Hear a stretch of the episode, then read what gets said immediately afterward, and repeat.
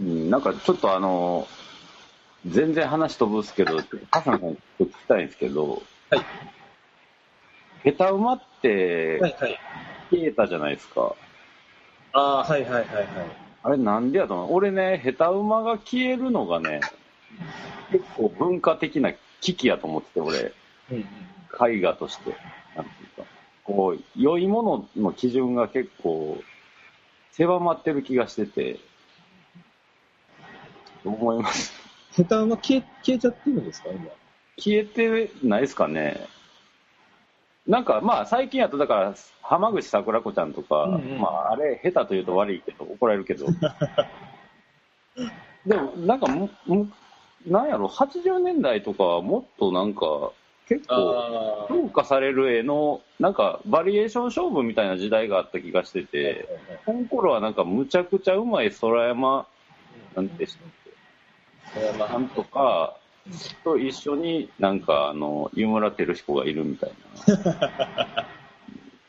こう良さの振れ幅がすげえあった気がするんやけどなんか最近なんかすあんまりこうバリエーションがなんていうかスタイルをみんなが求めるがあまりなのかもしれないですけど。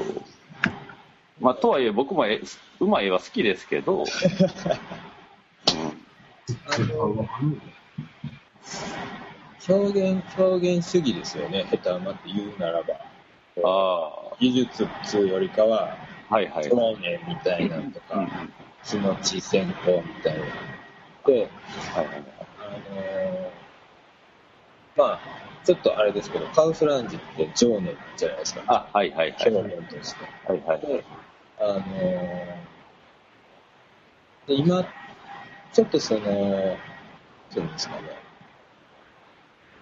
世の中の流行り的には80年代リバイバルだけど、まあそうですね。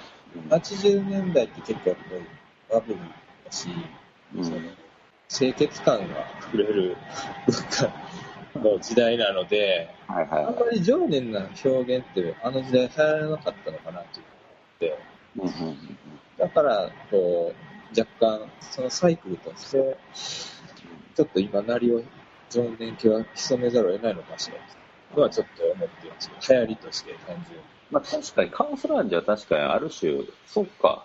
あれですね。じゃあ、これが下手なほどバックグラウンドを要するっていう。ああ、そうですね、そうですね。カウスラウンジもコンセプトが最終的にね、言ってしまったけど、まあ実は僕は表面のやっぱ作品の方が好きやったんで、あれは確かにうまくはなかったけど、面白さはすげえあったような感じは確かにあったっすね。やっぱその、アニメとか、日本の独特なオタク文化みたいな部分も、うんその、フォームとか、見た目の形が整ってるとか、綺麗さを追いかけると、うんうんうん。ピクシブの絵師みたいな風にやっぱなっていくと思うんですけど、うんうん。でその、その文化に対してのうん内包してる情念とか、うん思いみたいな部分にウェイトを置いて表現していくと、やっぱりああいう方向に行くんだろうなっていうのは分かりやすいですよね。うんで本来だったらすごいもっと共感を得ていっぱいいろいろ広がっていく部分が伸びしろがあったはずやとは思うんですけど、うんうんうんまあ現実にはそうはならなかったっていうのがまあありますけど、うんうんうん。表現を単純にカテゴライズすると、まあそういう、だったんじゃないかなとは思うんですよ。なるほど。いや、もうこれはもう全然個人的に俺のすごい絵描きとしてのテーマでもあるんで。下手な部分をいかに入れていくかみたいいやでも、だんだん、下手なのを、なんですかねうまうまく書くことが、あの、良くないっていう風なジャンルもあるわけじゃないですか、アートとかなので、あの、そのジャンル自体はもうある意味確立されてるというか、こうんうん。う、うまいやつがあれば対局としてそういう、うまくないっていう攻め方があるみたいな。うんよみたいな感じで、確実にあるなとは思ってるんで、うんでその時代でどっちかが目立つとしたら単純にそれはサイクルの問題かなとは思まあそうですよね。うん。まあ絵描きが一人で単体でできる表現って限られてるんで、まあサイクルはある意味巡り合わせでしかないと思う。そうですよね。うん。でその、次のサイクルが来た時に、どれだけその人がその表現に、こう、重みというか、うん重量感を持たせて、そうそうやれたみたいな。うんうんうんうんうんうんうん。一周目の時とは違うぜ、みたいなところで。まあそう。まあ、結局そのすごい、あの、人が見るべきものを、うん。この作品が備えてたら、うんどの時代でも結局、あの、上には上がってくると思うんですよね。いや、なんか、なんていうんでしょうね。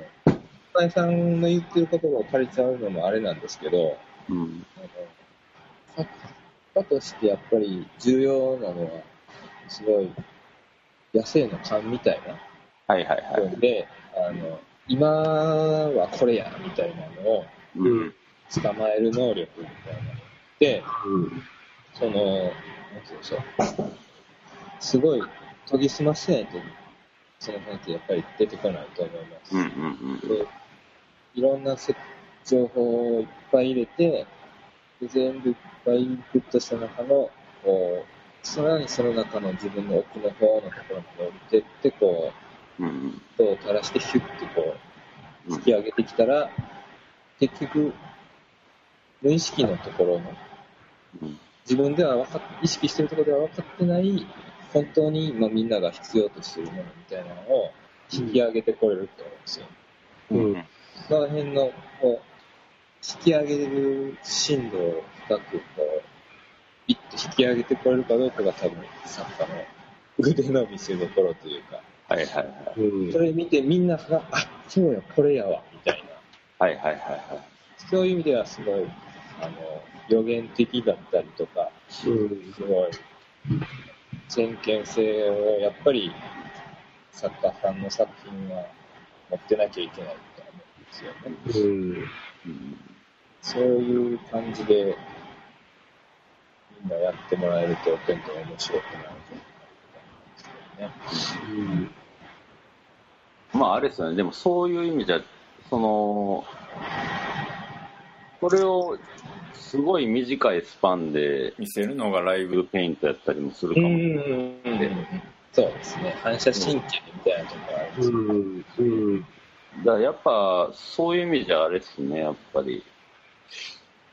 ライブペイントとかで、その瞬間みたいなところが、こうキラッと光る瞬間みたいなのがお客さんに伝わるようなことになれば、うん。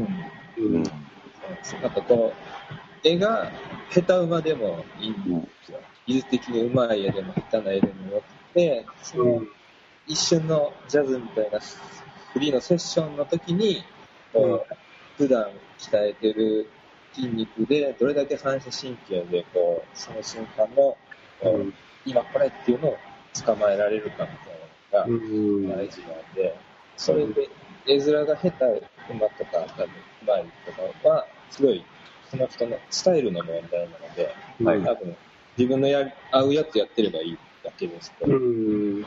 問題は肝心なところ、表面の裏側のところうんにあるんで、うんそこを捕まえる訓練を日頃どれだけやってるかとかっていううんうんうん。いや、面白いですね。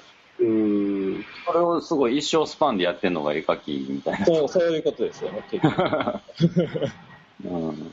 う ん結局みんな絵の表面の、この、タブローの中の表面のその奥の、奥に見えてるもうんのを見せたいわけじゃないですか。そうですよね。うんうんうんライブペイントしてても、家でこう絵を描いてても、結局その、出来上がった表層的なところというか、そうん。うのんうん画面の奥にあるものが結局捕まえたいので、人に見せたい、伝えたい部分。